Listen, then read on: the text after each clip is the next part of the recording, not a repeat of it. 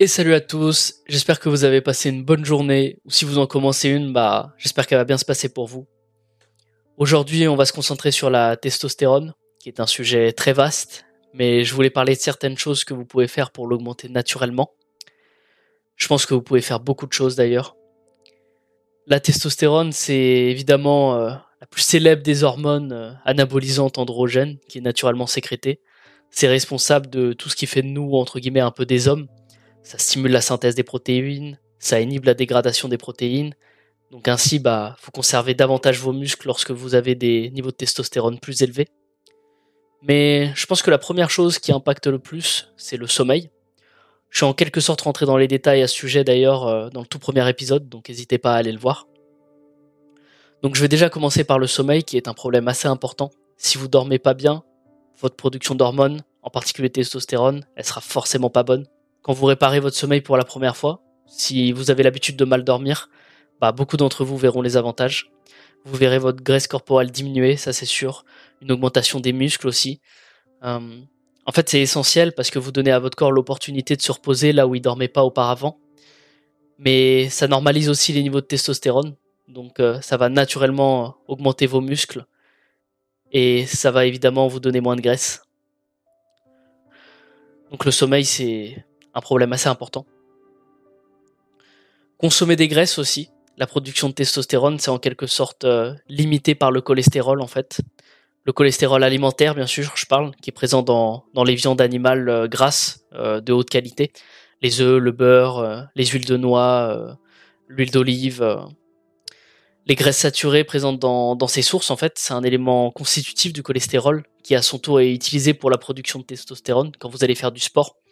C'est pourquoi euh, vous pouvez vous sentir euh, beaucoup plus merdique face à des régimes euh, de remise en forme où en général les gens vont vous dire prenez pas de sauce, de graisse, prenez juste du poulet, du riz, du brocoli. C'est pas vraiment optimal si vous voulez une production optimale de testostérone dans le corps parce que vous obtenez pas les éléments constitutifs des hormones dont vous avez besoin. C'est pourquoi je recommande toujours aux gens de, de, passer à un régime riche en graisse, justement. Ça peut paraître assez paradoxal, mais c'est comme ça que ça marche. C'est un élément très important pour ces choses. Une viande plus grasse, plus délicieuse, c'est important de privilégier ça. Un autre sujet aussi qui est important, c'est bien sûr le porno. Donc euh, pas de porno bien sûr, pour le principe de, rétention de sperme. On a tous le sentiment euh, d'être plus chargé, ou du moins euh, un peu tous les gars. Si vous n'avez pas éclaté depuis un moment, bah toute votre énergie masculine elle augmente. C'est la meilleure façon que je pourrais le décrire, on va dire cette énergie masculine, elle est vraiment cruciale pour vous. Demandez à n'importe quel homme qui a pas euh, éclaté entre guillemets depuis un moment, euh, bien sûr que ses taux s'accélèrent. En tout cas, votre testostérone, elle va vraiment augmenter naturellement. C'est la sensation générale d'augmentation euh, dans le corps, du moins je trouve. Vous avez un comportement un petit peu plus agressif, vous avez un petit peu plus d'énergie, ça vous pousse à faire plus de choses dans votre journée. Donc L'une des choses que je dirais en premier lieu, c'est de pas regarder de porno, bien sûr. Je sais que beaucoup d'entre vous ont du mal avec ça. Euh, moi-même, j'ai eu du mal avec ça. Je, suis même heureux justement de dire que je suis en quelque sorte libéré de ça maintenant. Ça va faire trois ans maintenant, mais c'est un sujet euh, que j'aborderai sûrement plus tard. Mais se débarrasser complètement de regarder du porno, ça réinitialisera complètement sorte de base, de référence à laquelle votre cerveau est lié en termes d'attirance sexuelle, de sexualité. Le porno, ça peut complètement bousiller votre dopamine. J'en avais discuté un petit peu avec le druide moderne sur le deuxième podcast, si vous voulez aller voir aussi. Parce qu'en fait, si vous y réfléchissez, c'est assez simple. Si vous êtes habitué à trois filles euh, complètement chaudes euh, qui sont euh, physiquement des 10 sur 10 en 4K, en HD, vous savez, du porno euh, où tout est beaucoup plus intense, l'expérience sexuelle euh, n'a complètement aucun sens, ça grille complètement votre, on va dire, euh, votre expérience sexuelle avec un partenaire normal.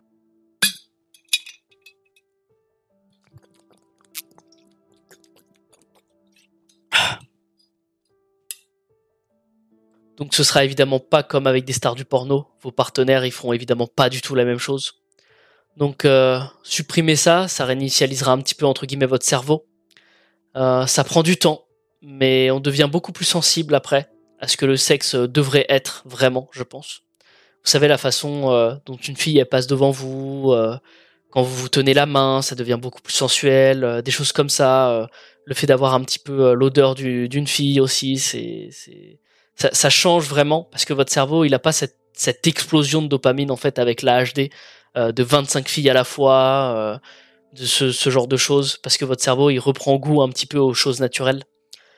Vous, vous sentez de toute façon la différence. Votre cerveau il pense euh, oh euh, ce garçon euh, avec qui il s'entend super bien avec ces trois filles complètement sexy qui sont toutes vous savez ridiculement salopes et passionnées par lui. Évidemment c'est absolument pas ça la réalité. Ça fonctionne pas ainsi la vraie vie. Donc votre cerveau il fait pas la différence. Votre cerveau en, fait il pense vraiment que ok euh, maintenant qu'on a cette drogue gratuite bah on devrait l'utiliser tout le temps pour stimuler notre dopamine. Donc pourquoi on serait excité par une fille euh, assez mignonne qui serait peut-être euh, physiquement une 6 sur 10 on va dire alors que vous avez trois filles complètement sexy et salopes qui sont des 10 sur 10 votre cerveau il n'arrive pas à faire la différence et il va naturellement chercher à, à choisir le plus facile pour lui. Donc arrêtez ça et aussi l'autre chose c'est que à chaque nouvelle vidéo en fait sur laquelle vous cliquez, il y a on va dire directement euh, un ou une nouvelle partenaire, ce qui est pas du tout réel pour votre cerveau.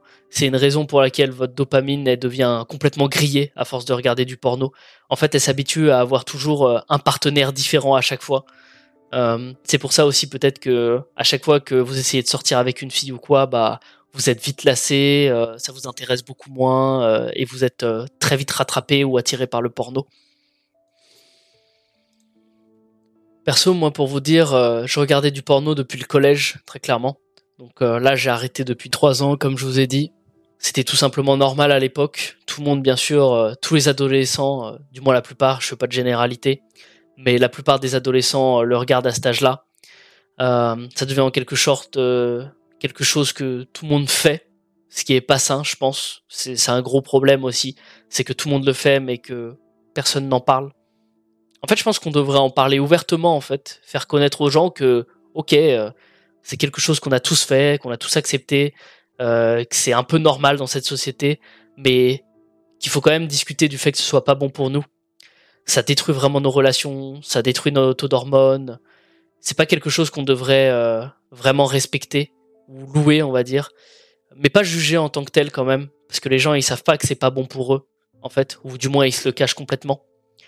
Donc, euh, on peut en discuter et leur dire, bah, tu sais, c'est normal, c'est sain d'avoir une libido, mais c'est pas sain de détourner cette énergie sexuelle vers euh, des pixels, vers un écran, quoi.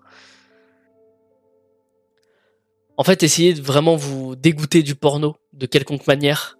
Perso, euh, quand j'étais sur le point de regarder, je partais directement à la salle de sport où je faisais directement ma séance, même quelques pompes par terre dans ma chambre. Dès que vous avez cette euh, cette pulsion en fait de vouloir regarder du, porno, faites ça, je pense. Euh, vous savez, c'est un peu comme euh, la pulsion de la cigarette ou les notifications sur votre téléphone. Il suffit que vous fassiez autre chose pendant juste une minute et la pulsion elle repart aussitôt. Donc essayez de faire ça. Moi, c'est la seule façon que j'ai trouvé un petit peu. Dès que j'avais cette pulsion là, bah hop, vous faites une vingtaine de pompes dans votre chambre et boum, ça va partir. En tout cas, je dirais qu'après deux semaines, tout le reste devient plus important. Vous devenez plus sensible à tout ce qui est sexuel, à tout ce qui touche au domaine des relations féminines. Vous devenez plus en phase avec les niveaux énergétiques. Euh, vous pouvez ressentir davantage de choses, euh, les bénéfices qui s'étendent également à d'autres parties de votre vie. Euh. Pas juste des trucs sexuels, parce que vous obtenez plus de dopamine à partir de petites choses d'une certaine manière, parce que vous n'avez pas cet afflux constant en fait que votre cerveau euh, il peut avoir avec euh, plein de nouveaux euh, partenaires dans des, situations complètement ridiculement sexy. N'oubliez pas que la dopamine peut s'extraire de, de, bien d'autres façons que le porno justement, par votre travail, par les relations avec les filles, par votre sport. Donc un autre aspect de cela que si vous recherchez une production purement de testostérone, ça va vous pousser aussi à aller vers les filles, même si vous n'avez pas l'habitude en fait. Supposons que vous avez plus de problèmes avec le porno et que vous arrêtez de vous branler, bah ça va vous pousser à trouver un nouveau partenaire, comme vous allez être euh, un petit peu plus agressif, un petit peu plus énergique, vous allez vouloir forcément chercher un partenaire avec qui le faire. Et on va dire que vous avez pris la décision de plus vous masturber et d'aller vers cette personne.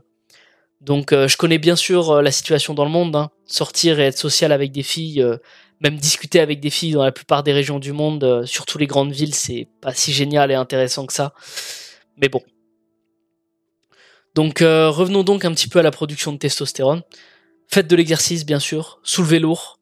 Euh, je l'avais déjà expliqué, mais en fait, faire souvent des séances de force, c'est que la réponse en fait endocrinienne aiguë à votre séance d'exercice de musculation à forte résistance, elle comprend généralement la sécrétation de diverses hormones liées à la croissance, donc notamment celle de, testostérone. Lorsque vous soulevez des charges lourdes et que vous entraînez des groupes musculaires plus importants, c'est lié à une augmentation euh, de testostérone.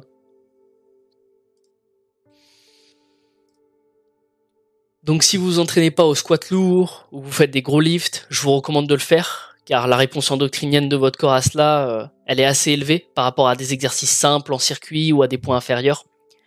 Encore une fois, si vous avez accès à du matériel, bien sûr, je sais que c'est pas facile pour tout le monde. Hum, une autre façon aussi d'augmenter votre testostérone, c'est d'éviter les cardio intenses. J'en ai déjà parlé aussi dans mon ancien podcast, dans le tout premier. Ça a été démontré que les exercices d'endurance chronique, euh, du style le vélo, la course à pied, pendant des heures et des heures, ça diminue la testostérone, parce qu'en fait votre cortisol, il va augmenter x4 donc, euh, bah, une augmentation de ces niveaux excessifs de cortisol. En fait, vous avez toujours besoin d'un petit peu de cortisol pour divers processus dans le corps, mais si vous faites beaucoup trop de cardio, c'est pas le vraiment meilleur environnement anabolisant pour maximiser votre euh, testo. C'est important de penser à minimiser vraiment le stress. Donc, ce genre de choses, ça rentre en jeu. Euh, essayez vraiment d'éviter d'augmenter trop vos niveaux de cortisol. Si vous êtes toujours stressé, vous êtes toujours dans un état d'excitation, ce qui signifie simplement que votre cerveau, euh, enfin votre système nerveux, pardon, en activité, euh, votre cortisol, il sera naturellement élevé tout le temps, ce qui est pas du tout bon pour la, production de testostérone. Donc euh, minimiser le stress, il existe plusieurs façons d'y parvenir. L'une d'entre elles, bah, ça consiste à faire des exercices de respiration, par exemple. Moi, j'en fais quelques-uns, ou par exemple de la méditation. Le cortisol peut être augmenté par un certain nombre de facteurs, notamment par un excès de stress donc si vous êtes toujours inquiet à propos de votre travail, euh, que vous êtes toujours inquiet à propos d'une relation dans votre vie euh, qui vous cause du stress, votre corps en fait il manifeste une réaction de combat ou de fuite face à cette menace perçue, même si c'est pas réellement une menace pour votre vie ou votre sécurité euh, en règle générale. Votre corps voit ça comme quelque chose dont vous devez être conscient. Il vous mettra constamment en fait dans un niveau d'excitation et d'insécurité naturellement élevé en cortisol qui inhibe la production de testostérone. Donc ayez des relations fixes si vous pouvez le faire. Je sais que c'est plus facile à dire qu'à faire, mais si vous pouvez supprimer les relations stressantes, quelles qu'elles soient, euh, toxiques ou peu importe, ça contribuera grandement à minimiser, à minimiser votre stress. Ce qui à son tour, euh, votre corps pourra augmenter euh, la production de testostérone. Donc avec la pratique de respiration, vous allez être détendu pendant la majeure partie de votre journée, avec des brèves périodes d'excitation élevée, généralement lorsque vous faites de l'exercice vous voulez être dans cet état euh, nerveux amplifié en fait. Donc euh, bombardez vos, séances, faites de la force et puis après euh, détendez-vous à nouveau. vous allez aller beaucoup mieux, vous allez réduire votre stress. Donc après votre entraînement, c'est vraiment important de vous détendre. N'hésitez pas à le faire. La relaxation, les étirements, c'est des enjeux quand même assez importants. tout ça, ça va contribuer à réduire votre stress et augmenter votre testostérone. La lumière du soleil aussi énormément si vous n'êtes pas au soleil euh, pendant la grande partie de la journée, euh, essayez au minimum, vous savez, 20 euh, à 30 minutes, je dirais. C'est le minimum que je conseille à quiconque d'être au soleil. Le matin, surtout, profitez du soleil tant qu'il tape pas fort. Allez pas vous choper des cancers de la peau non plus, c'est pas mon but. Faites du sunball si vous pouvez. Donc bah vos testicules au soleil. Il y a une étude que je vous publierai sûrement dans laquelle il y a une augmentation de 200% des niveaux de testo lorsque les testicules des sujets sont exposés au soleil. Et c'est parce qu'en fait, la vitamine D que vous obtenez va directement dans les testicules, car toute la testostérone est produite dans les boules. Donc ça permet à votre corps d'en créer davantage, parce que la vitamine D, c'est l'un des éléments constitutifs de la production de testo. Ça rejoint un petit peu du coup avec le, le cholestérol que je vous expliquais, de manger des œufs, des choses comme ça. Donc si vous pouvez, de manière privée bien sûr, faites bronzer vos couilles. Commencez avec 5 à 10 minutes, en faites pas trop quand même, parce que dans la société actuelle, euh, la plupart des hommes ont évidemment pas été nus au soleil depuis des années. Autrement dit, je pense que si vous n'avez pas expérimenté ça, ce genre d'esprit libre en fait d'être nu dans la nature, si vous pouvez, euh, essayez de le faire dans votre propre jardin ou un balcon caché, c'est une sensation vraiment géniale. Si vous pouvez pas faire vos testicules, rien de grave bien sûr. Assurez-vous simplement d'exposer euh, autant de peau que possible au soleil et ça présente vraiment de, de nombreux avantages. Je vais probablement en parler, la lumière en général, de toutes les différentes façons dont elle affecte le corps. Mais en termes de production de testostérone, la vitamine D produite, ça l'augmente très fortement. Si vous êtes dans une zone peu ensoleillée aussi, essayez quand même de sortir. Vous recevez encore un petit peu de lumière à travers les nuages. Mais une autre façon d'y parvenir, c'est la thérapie par la lumière rouge aussi. J'ai déjà fait un post dessus sur mon Insta et ça permet en quelque sorte d'imiter les mêmes choses que la lumière du soleil. Et quelques études ont montré que la thérapie par la lumière rouge peut également augmenter la testostérone. Donc c'est quelque chose à examiner de votre part. Euh, le plastique aussi, bien sûr. Éviter le plastique comme la peste. J'ai vraiment fait tout mon possible pour pas manger autant que possible de plastique dans ma vie. Donc euh, dans quasiment tous mes contenants alimentaires, j'ai jeté ceux en plastique et j'ai tout le reste en verre. Il existe de nombreux bons récipients en verre, en tupperware. Et c'est plutôt pernicieux dans la mesure où c'est le cas dans notre société. Tout est emballé dans du plastique qu'on jette tout de suite. En plus, le plastique, il n'est pas recyclé. Il est simplement mis en décharge. Il se décompose pas. Donc c'est tout simplement mauvais pour l'environnement. Donc euh, si vous vous en souciez également, c'est une raison pour euh, essayer d'éviter le plastique autant que possible. Beaucoup de plastiques contiennent euh, également des perturbateurs endocriniens. Et les perturbateurs endocriniens, c'est les produits chimiques qui se lient aux sites récepteurs où les hormones sont censées se connecter dans le corps. Donc ceux-ci euh, peuvent donc soit imiter les oestrogènes, soit bloquer l'endroit où la testostérone est censée adhérer dans le corps, et c'est généralement pas du tout bon pour vous. C'est l'une des choses, en tout cas, qui, à mon avis, conduisent en quelque sorte à la féminisation des hommes, en général, dans la société d'aujourd'hui. Pourquoi vous voyez beaucoup, euh, plus ou moins, des personnes plus faibles, moins viriles Tout simplement parce que le plastique est présent partout dans notre corps et dans notre vie ces perturbateurs endocriniens, ils s'infiltrent dans tout, même dans l'eau. Euh, simplement toucher du plastique, en fait, ça lui permet de pénétrer dans votre peau. Si vous travaillez dans un supermarché, par exemple, essayez peut-être de penser à porter des gants, si vous pouvez. Euh, si vous traitez des centaines de reçus par jour, ça peut vraiment vous coûter une somme assez importante en testo. Même les produits ménagers, comme les produits de nettoyage, les assassineurs d'air, les teintures capillaires, les cosmétiques, euh, certains cosmétiques et crèmes solaires, ça contient tous ces perturbateurs endocriniens, dont le plastique qui en fait partie. Si vous êtes dans ce genre de métier, euh, n'hésitez vraiment pas à vous mettre euh, en mode euh, Michael Jackson, porter des gants. Donc toutes ces choses que vous pouvez éviter, j'essaierai simplement de le faire.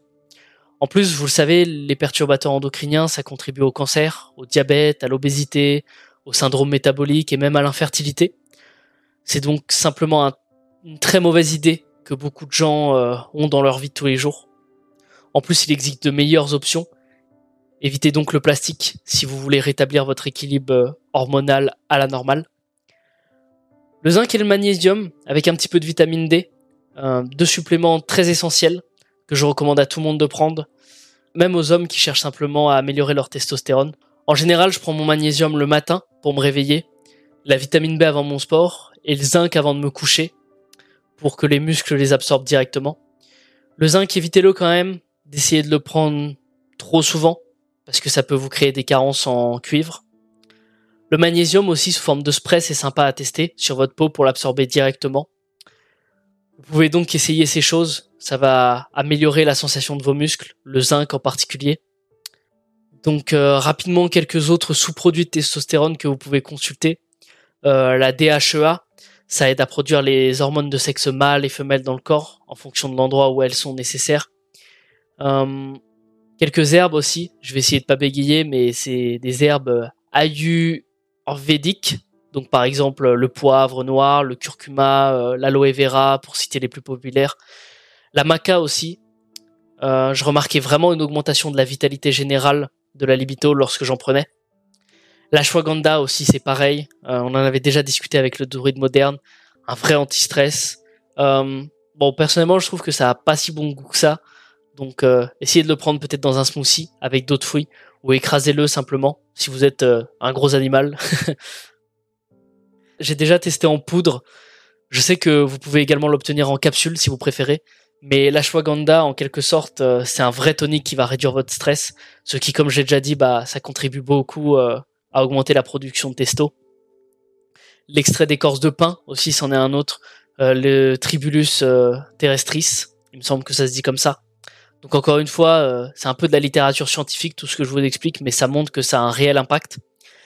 Si vous voulez les chercher, essayez d'aller les examiner sur examine.com. Vous pouvez voir le type d'études scientifiques qui y sont liées. Donc lisez-les, voyez par vous-même si ça vaut la peine vraiment d'être essayé.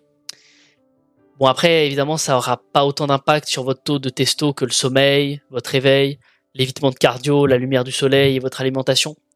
Mais ça reste des bonus, donc euh, allez vérifier ça si vous voulez. Mais voilà, c'est des choses auxquelles vous pouvez y penser pour augmenter la production euh, naturelle de testo. Donc voilà pour ce qui est de la testo. Maintenant je vais aborder euh, un sujet qui va sûrement intéresser beaucoup de personnes aussi, qui est bah, Comment euh, puis-je rester en forme si je travaille au bureau à plein temps? Bon, je pense que ce soit pas vraiment une façon très saine de vivre, bien sûr, mais malheureusement, c'est le cas pour euh, beaucoup d'entre nous qui sommes coincés dedans. Donc, alors, comment rester en forme lorsque vous êtes assis la majeure partie de la journée? Cinq jours par semaine, on va dire minimum, et comment essayer d'atténuer certains effets néfastes qui peuvent euh, en résulter? La première étape serait de toujours s'assurer que vous vous entraînez dur en dehors du travail. Si vous faites de l'haltérophilie avant ou après le travail, peu importe ce qui correspond à votre routine, vous n'êtes vraiment pas dans une mauvaise situation. Car vous avez environ une heure en fait concentrée d'activité physique et vous activez votre métabolisme en vous entraînant. Donc si vous vous entraînez dur, que vous faites des bonnes séances de force, un petit peu comme ce que je vous ai expliqué, c'est vraiment bon pour vous. Essayez de développer vos muscles. Euh, ça peut être vraiment avantageux pour vous qui passez une grande partie de la journée au repos au bureau. Limite, en fait, ce qui est le plus difficile, c'est si vous faites des travaux manuels, en fait, c'est toujours plus difficile si vous essayez de développer vos muscles. C'est-à-dire que vous travaillez debout toute la journée, à soulever lourd, euh, constamment au soleil. Ce sera plus difficile pour vous, en fait, de prendre du muscle que si vous vous entraînez simplement à la salle et que si vous étiez au repos la majeure partie de la journée. Donc, en fait, euh, être employé de bureau, ça peut avoir un petit avantage. D'ailleurs, si vous avez un travail physique, ce qui est pas impossible, tout ce que je dirais, c'est de vous assurer de consommer des calories constamment. Donc euh, manger, essayez de manger un petit peu toutes les deux heures, je pense minimum, si vous avez un travail physique. Même si ça s'agit juste, euh, même s'il s'agit juste de petites collations, comme mettre euh, des petits trucs dans du papier en aluminium, c'est toujours un bon moyen de le garder en poche. Faites des petits sandwichs à la banane, au miel, au beurre de cacahuète, dans du pain. C'est toujours une bonne idée. Vous pouvez en préparer quelques-uns euh, comme des petites collations, vous gardez ça dans votre poche, dans votre pantalon de travail. Mais en ce qui concerne le travail du bureau, c'est en fait plutôt bien finalement de s'entraîner et ensuite d'être au repos la majeure partie de la journée. C'est comme ça que vous allez gagner euh, beaucoup plus en muscles. Bon, maintenant, il y a bien sûr une limite à cela. Si vous entraînez pas très dur, si vous manquez une séance d'entraînement, si vous êtes inactif pendant le reste de la journée, alors comment vous pouvez y faire pour y remédier? Quelle que soit la formation, je recommande fortement déjà, si vous êtes assis devant un ordinateur la majeure partie de la journée, c'est de vous lever toutes les heures au minimum. Peut-être toutes les demi-heures si vous pouvez, mais allez remplir votre bouteille d'eau, faites des choses comme ça. Mais ce que je ferais, c'est que toutes les heures, je me lèverais, je marcherais, je m'étirerais, j'essaierai de sortir, si vous pouvez le faire. Faites simplement le tour du building ou du quartier en marchant, ça suffit largement. J'espère qu'il y aura assez de soleil, prenez toujours un petit peu de soleil. Et si vous faites euh, ça toutes les heures, vous serez vraiment plus productif et vous devrez éviter, vous savez, euh, vous soumettre un peu à la culture du travail, consistant à enchaîner euh, à votre bureau encore et encore. Je pense que c'est un gros problème. Beaucoup de gens verront le fait que vous sortiez prendre l'air comme quelque chose de négatif et que vous ne travaillez pas assez dur, alors qu'en fait vous serez beaucoup plus productif. Quand vous vous levez pour faire un petit tour, vous avez toujours le sang qui se remet à circuler normalement, vous avez un petit peu de soleil, vous videz votre esprit. Le simple fait de marcher, en fait, pendant 5 minutes, ça fait vraiment la différence. Perso, moi, j'ai un parc de street à côté où je peux aller faire euh, et où je fais quelques séries de tractions toutes les heures. C'est une très bonne chose à faire. N'hésitez pas à faire aussi euh, quelques fentes, des fentes en marchant, pour faire travailler les ischio-jambiers, les fessiers, qui s'affaiblissent énormément en fait quand vous êtes assis à votre bureau toute la journée. Étirez vos muscles fléchisseurs de la hanche aussi. Si vous pouvez intégrer tout ça pendant votre petite pause, suffit juste d'une minute ou deux pour, euh, pour étirer tout ça et faire la différence. Vous allez être beaucoup plus à l'aise à votre bureau, vous allez être beaucoup moins raide, euh, parce qu'en fait vous bougez, le sang il circule vers votre cerveau, vous allez être beaucoup plus productif lorsque vous vous asseyez et que vous vous entraînez à nouveau. Donc voilà ce que je fais. Euh, évidemment, buvez de l'eau toute la journée. C'est important de pas se déshydrater, quoi que vous fassiez. Euh, comme je l'ai dit, 3 litres minimum par jour. C'est vraiment le minimum. Évidemment, vos besoins en eau, ils vont pas être aussi élevés si vous êtes assis toute la journée dans un bureau climatisé. Mais ça reste important. Un autre bon point aussi, si vous êtes sédentaire la plupart du temps, c'est de jeûner, ou du moins de manger très léger le matin. vous pouvez jeûner jusqu'à 11h chaque matin et prendre votre dernier repas vers 19h, 20h la veille. Je pense que c'est une durée décente pour jeûner, un peu moins de 16 heures. Donc 16 heures, évidemment, c'est une approximation pour le jeûne intermittent. Si vous le faites, euh, si vous voulez le faire également. Je le fais pas personnellement, mais je me sens beaucoup mieux le matin quand je me gaffe pas de nourriture parce que l'énergie elle est pas utilisée. Donc euh, vous vous sentez simplement plus léger, vous devenez plus mince. Et si vous êtes dans un bureau, c'est une option pour pas prendre de petit déjeuner à la maison.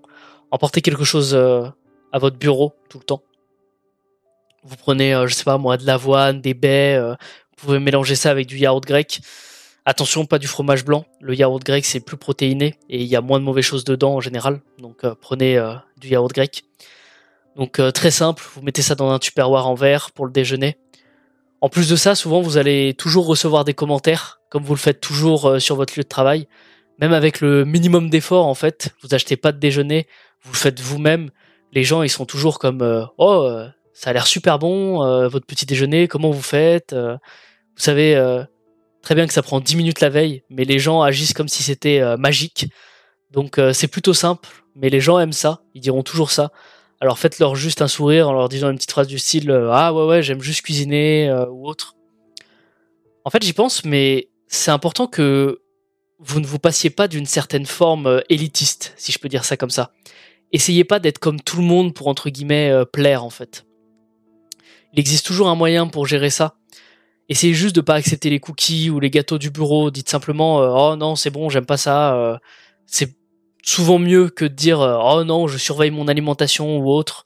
Surtout en fait vous devriez pas avoir à expliquer à vous-même et aux autres ce que vous ne pouvez et ne voulez pas manger en fait. Donc ça évite la prise de tête avec les autres en leur disant simplement oh c'est vraiment pas mon truc merci quand même essayez toujours de détourner ces situations-là euh, d'une manière euh, non conflictuelle, surtout sur un lieu de travail. Donc euh, voilà, jeûnez jusqu'à vers 11h, jusqu'à ce que vous ayez vraiment faim pour prendre votre premier repas. Et aussi pour revenir sur la caféine, n'hésitez pas à prendre juste un expresso le matin, juste un. Hein. C'est une bonne petite boisson à prendre le matin, ça vous donne un peu d'énergie sans vraiment vous ralentir.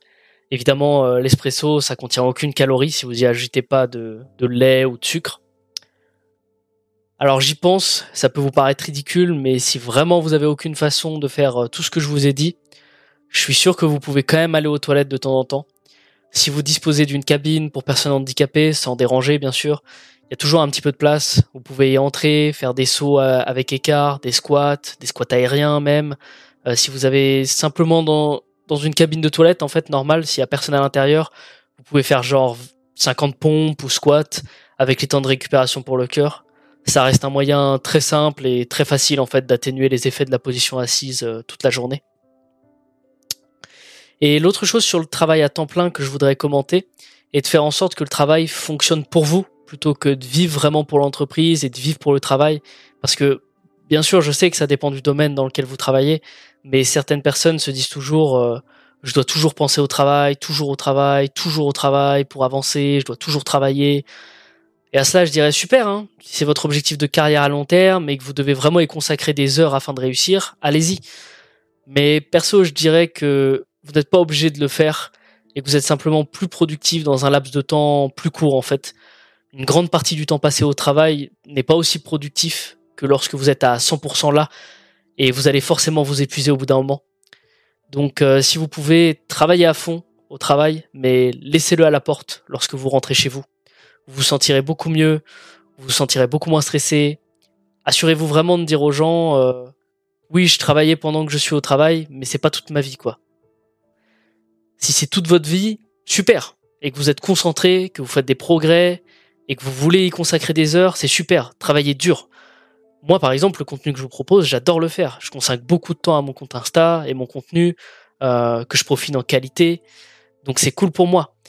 Mais je pense que pour beaucoup de gens, quand même, lorsqu'ils occupent un emploi, ils font vraiment ça que pour payer les factures. on croit, en règle générale, on croit pas vraiment en notre travail.